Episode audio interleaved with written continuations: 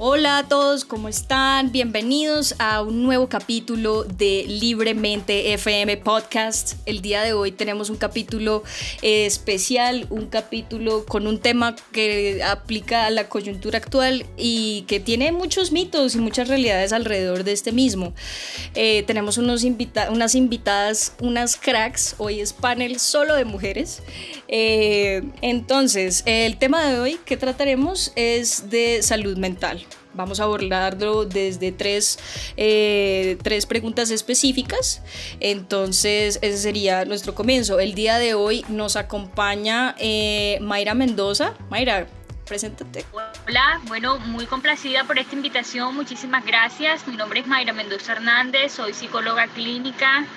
Eh, trabajo como psicoterapeuta en el municipio de Ciénaga Magdalena y como docente catedrática de la Universidad César Boleda, Extensión Santa Marta. Tengo una, eh, bueno, una mediana experiencia en todo este tema de salud mental desde el área pública y ahora más asistencial con respecto a la psicoterapia. Entonces, mil gracias por este espacio y un saludo muy cordial a todas mis compañeras. Qué chévere tenerlas aquí. Excelente. También nos acompaña eh, Carlota Ovalle. Carlota, ¿cómo estás? Hola Andrea, ¿cómo estás? Gracias por esta invitación también. Bueno, me voy a presentar. Mi nombre es Carlota Ovalle, soy estudiante de medicina de la Universidad del Norte. Actualmente participo en el grupo de investigación sobre un tema de trastorno depresivo mayor, entonces este tema de salud mental la verdad me llama muchísimo la atención y en realidad es un tema que, que siempre estoy investigando, siempre estoy leyendo y actualizándome claramente. Y nada, también darle la bienvenida a mis compañeras y a ti Andrea. Muchas gracias. Y finalmente eh, también nos acompaña, eh, también de la Casa de Libremente FM, escritora de nuestra página web, eh, Jessica Vargas. Jessica, ¿cómo estás? Hola Andrea, bien, súper bien. Muy feliz pues de estar también compartiendo este podcast con mujeres y también de la casa. Eh, escribo una columna de, sobre mujeres rurales. Eh, actualmente yo soy la alta consejera de la mujer de la Alianza Global de Jóvenes Políticos y allí radicamos distintos proyectos para empoderar a la mujer en, en distintas, digamos, temáticas. Y mm, pues bueno, yo no sé si decirlo así, pero bueno, eh, yo fui diagnosticada con depresión y ansiedad. Entonces creo que me parece interesante que podamos también abrir estos espacios sobre salud mental que son muy importantes y sobre todo pues en esta época tan difícil. Excelente. Bueno, eh, entonces sin más preámbulos, eh, comencemos. El tema de salud mental, digamos que desde libremente lo queríamos abordar eh, desde hace tiempo porque es un tema que ha tenido, que pues últimamente ha tenido una especie de auge eh, teniendo en cuenta el contexto de la pandemia. Entonces, para empezar así de una, el primer punto que yo quería tocar es, más, es sobre los cambios en la percepción pues de salud mental antes de la pandemia y cómo cambiaron gracias a esta coyuntura si, es, si los estigmas son más mitos que realidad, por ejemplo. Bueno, yo podría empezar, Andrea. Eh, voy a hablar un poco de mi experiencia acá en Ciénaga. Una experiencia muy limitada, obviamente, a, la extensión de la pregunta, porque me refiero a un solo territorio como tal. Pero creo que, bueno, creo que la pandemia ha ayudado un poco a visibilizar este tema. Sí estoy de acuerdo en que de pronto esta susceptibilidad emocional en la que estamos ahora, toda esta carga toda, esta, toda esta sensación impredecible frente a la situación en salud que vive el país, nos ha puesto de frente, de cara con ciertas situaciones o ciertos malestares emocionales que quizá en otro momento no los teníamos de pronto tan de frente o que de pronto sí han existido siempre, pero que por alguna razón en nuestra cotidianidad, en nuestro día a día, los hemos dejado a un lado, reemplazado, compensado en otras cosas. Entonces creo que sí ahora nos estamos viendo de frente con eso, cara a cara. Sin embargo, creo que existe todavía mucha estigmatización con este tema, porque listo, de pronto siento también desde mi perspectiva que la gente se interesa mucho por el tema. Sí he visto cambios en que la gente se ha interesado en escribir, pero no necesariamente la gente se interesa a consultar, o sea, asistir en sí a un proceso en psicoterapia o un proceso en psiquiatría, dependiendo de la necesidad de cada paciente creo que todavía de ahí a ese paso, o sea, del interés en el tema a tomar ya definitivamente un tratamiento clínico y tomarlo como algo totalmente normal, que hace parte de nuestra cotidianidad, incluso también he tenido la experiencia como paciente, no como terapeuta. No es fácil, no es fácil ir a terapia, incluso nosotros que tenemos la formación.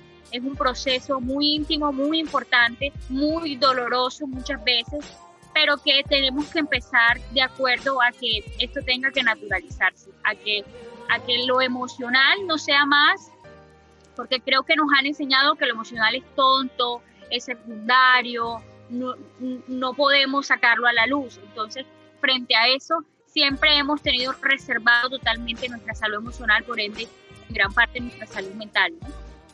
Así es. Bueno, Andrea, yo complementando un poco la idea de Mayra, yo quiero empezar dividiendo tres tiempos. El pre-pandemia, en el momento de, la noticia, la pandemia, y el post-pandemia, que es absolutamente eh, para todo el mundo una cuestión, una pregunta, no sabemos qué va a pasar.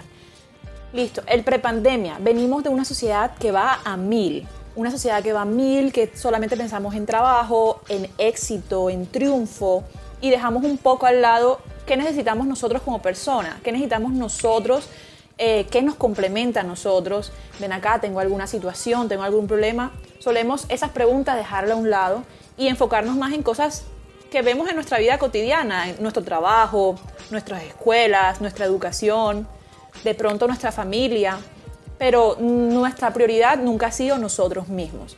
Entonces, claro, venimos de algo que ya estamos tan acostumbrados que en el momento en que nos dan una noticia como, boom, mira, estamos en cuarentena ahora mismo, una situación completamente nueva para toda la humanidad, porque es que no hay una persona viva actualmente que haya vivido una cuarentena.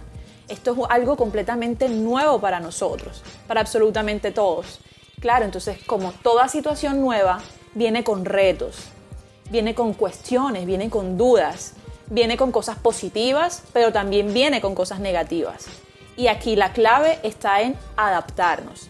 Pero hay algo que tenemos que tener en cuenta. Como seres humanos, no todos nos adaptamos al mismo proceso, no todos nos adaptamos al mismo nivel ni a la misma rapidez. Y eso nos cuesta mucho entenderlos, porque claro, tú vas en tu línea de tiempo, pero tú pocas veces ves la línea de tiempo de la persona que tienes al lado. Y también me quiero meter con el post pandemia, Andrea. ¿Por qué? Porque la pregunta que vendrá siendo, después de la pandemia, ¿vamos a cambiar? ¿Vamos a seguir igual?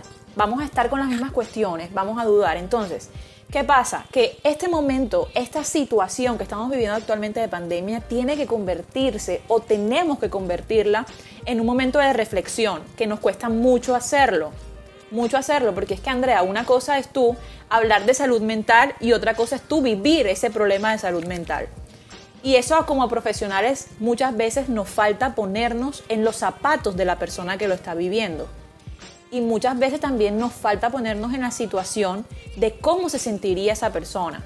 Entonces es algo muy muy complejo que abarca diferentes temas, abarca diferentes esferas.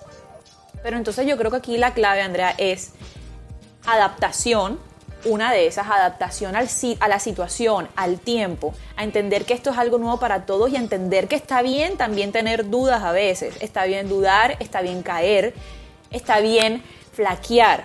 Y hay otra palabra que es integridad y sobre todo aceptación, porque es que nos cuesta mucho aceptar que sufrimos de algo, nos cuesta mucho aceptar que no estamos mal. Y como decía Mayra, muchas veces no tenemos un trastorno diagnosticado, simplemente tenemos sentimientos que nos causan ciertas, ciertos días de tristeza, ciertos días de ansiedad, y eso es normal. Entonces, son dos palabras claves, adaptación y entender. Y entender. Entonces yo creo que en eso se resumiría mi contexto con esta de la cuarentena. Digamos que ahí yo quisiera tocar em, algo que siento que mucha gente dice, y aquí yo voy a tomar el rol de una persona pues del común. Eh, digamos, eh, eh, yo sí pues tengo que admitir que vivir en el exterior pues me ha causado vivir algunas cosas que pues no han sido las más chéveres de la existencia. Em, pero siempre tenía en mi cabeza esta mentalidad como de, ah, hay personas que tienen la, o sea, que la tienen peor que yo, básicamente. Entonces yo no merezco tal vez, o no debería sentirme de la manera como me siento. Entonces eh, creo que en eso también se, se, se, centra un poco todo este tabú, que a veces no, tenemos, a veces no sentimos que tenemos el derecho eh, a sentirnos como nos sentimos, eh, independientemente de las razones. Una razón puede ser como no, pero o sea, yo lo tengo todo, ¿cómo puede ser que me esté sintiendo así? Andrea, pues mira que eso que tú mencionas, que vuelvo y te digo que también me pasaba un montón a mí como que al final era sentarme y, a veces incluso pensar porque yo tengo estas cosas y otra persona no. O sea, como que al final es sentirse culpable de, de tu existencia prácticamente. Entonces al final es como que siento que la sociedad y sobre todo, no sé si la colombiana o la latinoamericana, como que te empieza, no sé, hemos crecido como con una mentalidad de, de sentirte mal porque unos tienen y otros no y creo que eso también está como desde un tema de la religión, bueno, de un montón de vainas en las cuales eh, el hecho que tú seas privilegiado eh, tienes pues que darle a otros, que compartir tus cosas y al final, eh, digamos un simple ejemplo para mí, como para no extenderme también, era como, como sentirme mal de recibir ayuda psicológica eh, independiente o externa a mi seguro médico y sentirme culpable porque eh, yo había sido salvada, por decirlo así, y otra persona no, ¿no? Entonces, al final incluso yo tuve una terapia en la cual yo mencionaba eso, como que yo no podía a veces dormir pensando, digamos que cuando todo estaba como súper alborotado en, en mí, eh, no podía estar tranquila pensando que había gente necesitando de eso que yo estaba teniendo, ¿no? Yo siento que son muchos factores, desde la religión, desde, desde cómo tú creces y también es como un tema, no sé, como que en Colombia nos han enseñado como todo el tiempo a competir y, y como que siempre es como una competencia de quién tiene más y al final, eh, pues no sé, los que no nos sentimos dentro de esas competencias, pues terminando, terminamos como en esa colada sintiéndonos mal por, por incluso nuestra misma existencia, que, que es lo que pasa cuando una persona está en depresión, que es como, como verlo todo muy desde el otro lado y catastróficamente, entonces era como ese pensar de, oiga, eh, empezó la pandemia y yo me pude venir aquí a una casa de campo y sentirme una pues mal porque podía hacer eso y había gente que no, ¿no? Y los venezolanos en la calle y las mujeres, entonces ahí radican muchas cosas en las que tú no puedes comprarte algo porque alguien te está pidiendo en la calle y ahí llega como la pregunta moral de o sea, si yo tuviera esa mentalidad le daría a todo el mundo, pero tampoco puede, o sea, no puede convertirse en una cosa que tú te sientas culpable de que estés disfrutando algo que es tuyo, ¿no? Y eso pasa con la depresión, entonces creo que es completamente entendible eh, lo que te pasaba a ti y como te digo, es como todo el tiempo uno estar viendo cómo sentirse mal. Siento que también es un síntoma de la depresión, por ejemplo, como, como todo el tiempo empiezas tú a sentirte más triste y más agobiado por las cosas. Este, bueno, mira, yo quería responderte un poco a tu, a tu pregunta, Andrea, y es que, bueno, creo que hay una intolerancia muy, muy fuerte en nosotros los seres humanos al dolor. Es una evitación constante, diaria, casi que diaria al dolor. Y en esa evitación constante, se crea un malestar, un malestar que crece hasta el punto de poder volverse crónico y aparecer algún tipo de trastorno. Riemann siempre nos ha dicho que es un autor que nosotros vemos en, en clínica, por lo menos desde la perspectiva que yo estudié, que todo malestar o trastorno mental es una angustia no resuelta.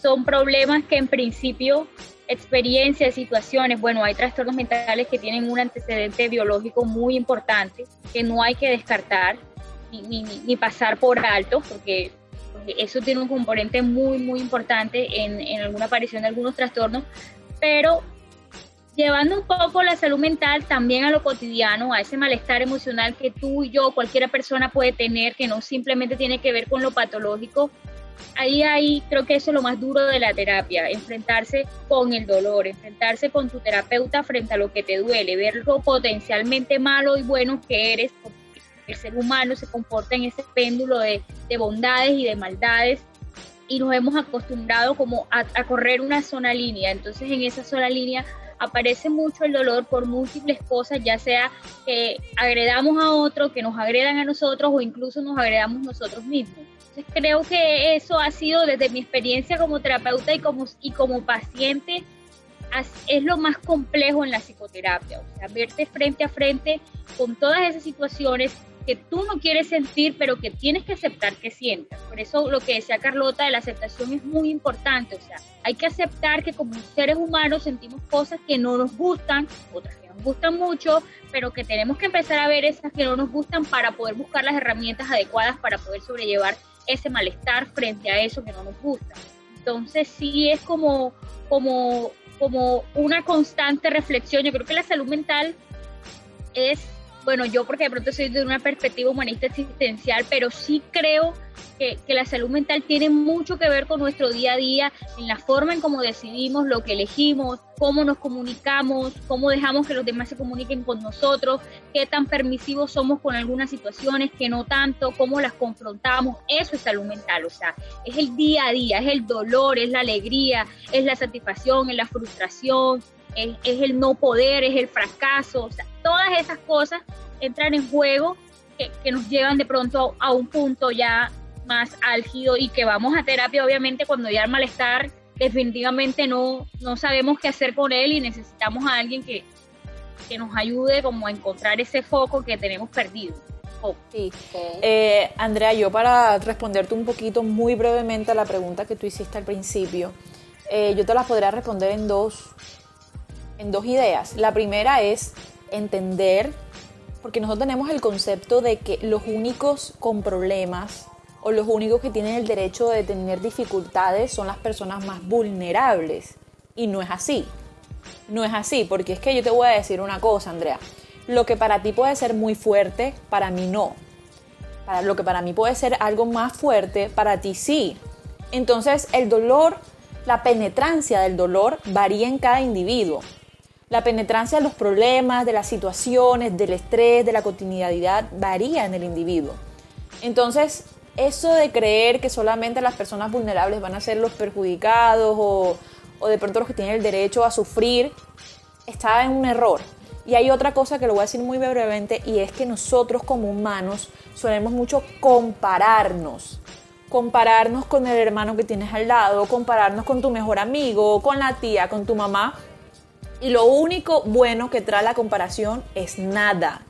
Compararte no te va a servir de absolutamente nada. Ni para tus triunfos personales, ni para tus triunfos laborales, ni para tu crecimiento, ni para tu crecimiento laboral, para absolutamente nada. Entonces son dos cosas que hay que dejar y entender muy bien. Ok, bueno, sí, esa es, es una manera de ver las cosas. Y me parece, no, me parece muy interesante precisamente por lo que les digo. Yo eh, es algo que, digamos, he experimentado. Em, entonces, eh, también por eso quería tocarlo, porque siento que también hace parte de las razones por las cuales a veces la gente no busca tratamiento. Em, en ciertas cosas entonces pues quería por eso quería tocar esta parte del tema ahora hay una cosa que yo quiero tocar, tiene algo, eh, tiene algo de relación, y es que, eh, por lo menos en Estados Unidos, una de las críticas grandes al tema de la psicología y al, y al tema de la salud mental es que tiende allá a ser un poco más discriminatorio con minorías. Lo que quiere decir que a veces, las, a veces los tratamientos no están diseñados para ciertas poblaciones. Por ejemplo, la población LGTBI tiene, tiene ciertas particularidades. O sea, las vivencias de una persona LGTBI son... Eh, muy distintas, tal vez, o sea, digamos que las perspectivas cambian y, los, y, de pronto asimismo es, el tratamiento debería ser pues orientado a esas poblaciones. Entonces yo quería como abordar un poco ese tema de los estigmas eh, em, que, que existen para tratar problemas de salud mental en personas LGTBI, por ejemplo. Bueno, yo creo que desde, mi perspectiva, estoy de acuerdo en que enfrente tenemos un ser humano, distintamente de, población o de algún tipo de vulnerabilidad que presente ese ser humano. Sin embargo, sí creo que hay que tener, lo menos yo me planteaba eso, les confieso en mi, en mi posgrado, porque en cuanto a condiciones de género, hay ciertas variables que habría que mirar. Por ejemplo, yo me, preguntaba, ¿cómo haríamos, cómo sería el proceso? No es que cómo sería el proceso, pero por ejemplo, hay muchas cosas, muchos detalles, por ejemplo, con una chica trans o un chico trans en terapia, ¿no? Entonces, eh, esa recepción que implicaría a recibir a nosotros, a ese chico trans o esa chica trans en terapia. Recuerdo que la universidad nos dio una clase un poco del tema de género, cómo se daban eh, todas estas manifestaciones de género, que creo que nosotros como profesionales de la salud mental definitivamente lo tenemos que conocer, un tema que, que, nos va a ayudar un poco a esa humanización de nuestro servicio en psicoterapia o en salud mental. Sin embargo, también creo que, creo que eso es necesario. Creo que no hay mucho andamiaje en Colombia tampoco con respecto a ese tema. Creo que es un tema que incluso desde la academia no se está tomando mucho. Yo nada más vi una clase de cuatro horas con relación a, ese tema, por ejemplo, de una maestría de dos años. Entonces son, creo que sí hay cosas que hay, habría que revisar. Con eso no, no estoy diciendo de que él tenga un tipo de atención distinto. De hecho, nosotros desde la perspectiva en que estudiamos en psicología, nosotros no atendemos diagnóstico. Por eso para nosotros, hablo de mí, ¿no? Desde mi oficio como, como psicoterapeuta, para nosotros yo no tengo una depresiva, no tengo un trastorno de ansiedad, no tengo un trastorno afectivo bipolar. Tengo una persona que padece un diagnóstico y nosotros tenemos que revisar cómo es esa persona y qué hace esa persona frente a esa dificultad emocional y mental no nos enfocamos tanto en la sintomatología porque incluso dos personas pueden sufrir el mismo trastorno, pero la manera de experimentarlo es totalmente distinta. Entonces lo que nosotros hacemos en terapia es reforzar a esa persona que encuentre sus propios recursos pese a lo que sufre para sobrevivir, para llevar una vida cotidiana un poco más, más satisfactoria o con un bienestar mayor.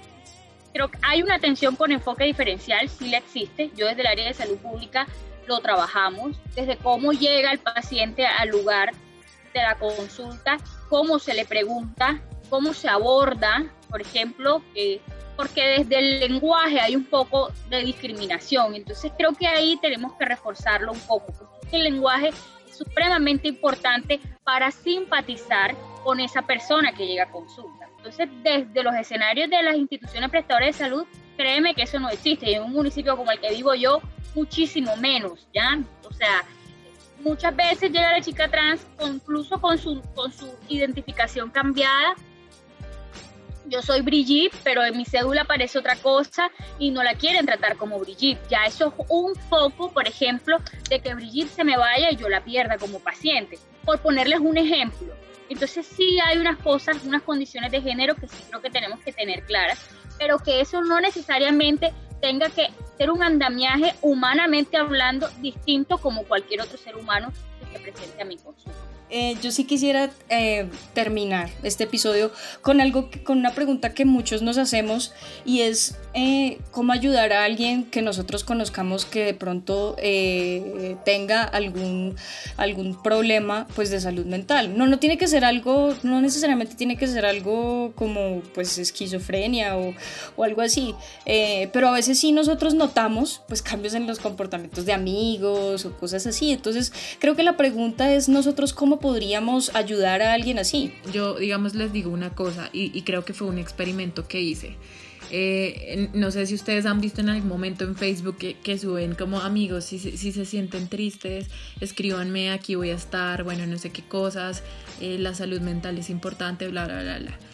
Eh, al final, uno para uno, como digamos en la situación, en el estado que está, si es difícil reconocerlo para uno, o sea, imagínense sentarse y hablarlo con amigos. Sin embargo, sí siento que uno da señales. Entonces digo que al final eh, también la gente a veces habla, sí, yo estoy dispuesta a escucharte, pero ¿cuántas veces nosotros estamos preguntándole a nuestros amigos y pregúntenselo ustedes ahorita en pandemia, oye, ¿cómo estás? ¿Cómo te has sentido? Eh, no sé, ¿te ha afectado la pandemia, el encierro? Podría dividir este tema eh, en cómo ayudar a los demás. Entonces yo lo podría dividir o abordar en cinco esferas. La primera, educación, educarnos, porque es que a la larga si nosotros no sabemos o no entendemos que esto es normal, no sabemos a dónde nos podemos comunicar, no sabemos hacia qué profesional podemos acercarnos, no podemos saber, o sea, como dice por ahí, lo que nosotros no leemos o no conocemos, no lo vamos a ver. Entonces es muy difícil que nosotros en educación entendamos cuando una persona esté pasando por algo que en verdad no está bien. La segunda esfera, comprender el problema de tu amigo o comprender el problema de la persona que está sufriendo esta enfermedad o esta patología o de estos sentimientos, que no necesariamente tienen que ser un trastorno. Porque cuando yo me pongo en los zapatos de la persona, mira, la actitud le cambia así de rápido. Porque la persona lo que necesita es alguien que empatice con ella. O sea, más que un tratamiento, más que una psicoterapia, necesita alguien que empatice y entienda su dolor, su sufrimiento, su angustia, sus emociones. La tercera esfera, orientar. Entonces yo como amigo tengo la posibilidad de orientar y de hecho yo como amigo o persona cercana a la que tiene este, sentimiento, este trastorno, tengo aún una manera más fácil de entrarle a darle la información, porque cuando yo conozco a una persona es mucho más fácil explicarle, educarlo, orientarlo, que por ejemplo un profesional que no lo conoce y nunca lo ha visto en su vida. Obviamente el amigo, siempre al amigo se le hace más caso. El cuarto, hacerle un acompañamiento a esa persona, independientemente de que tú tengas o no una patología, independientemente de que sea o no tu amigo. Cuando la persona se sienta acompañada, se siente segura. Entonces, ese acompañamiento es fundamental. Y por último, la quinta esfera es seguir brindándole el apoyo. Porque es que una cosa es acompañar, pero una cosa es acompañar y dejarte a mitad de camino.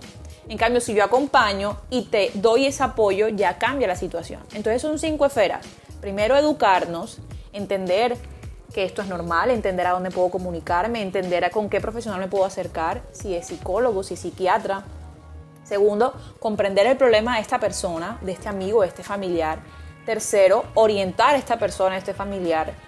Cuarto, hacer un acompañamiento. Y quinto, hacerle ese apoyo, tener ese apoyo y que la persona sepa que puede contar contigo también. Bueno, eh, pues ya para terminar, sí, yo quería, hacer, yo quería hacer esta pregunta precisamente porque a veces nos enfocamos mucho en decirle a aquella persona que se está sintiendo, que de pronto está sintiendo que no todo lo que está viviendo pues es lo más normal, pero también enfocarse en esas personas eh, precisamente que están alrededor. Y pues nada, yo de verdad les quiero dar las gracias a todas porque fue un capítulo que me iluminó en muchísimos, en muchísimos de los temas. Creo que aún falta bastante por hablar porque tocamos temas de, de lenguaje, tocamos temas de salud pública, de políticas públicas, hablamos desde la perspectiva de alguien que en estos momentos precisamente está, está viviendo este, este tema en particular, lo cual es muy importante. Entonces yo les quiero dar las gracias por Em, pues primero por tomarse el tiempo de, ser las invitadas de este episodio, eh, decirles que este espacio está abierto para ustedes. Em, en cualquier momento. Entonces, eh, eso. Em, no se les olvide a todos ustedes, gracias por escucharnos. No se les olvide em, eh, visitarnos en nuestras redes como arroba libremente.fm. Eh, también, si ustedes les gusta escribir, se pueden sumar al parche, nos pueden escribir en contacto arroba librementefm.com. Asimismo, pueden visitar nuestra página www.librementefm.com. Y em, nada, y sin más, pues muchas gracias y pues chaito.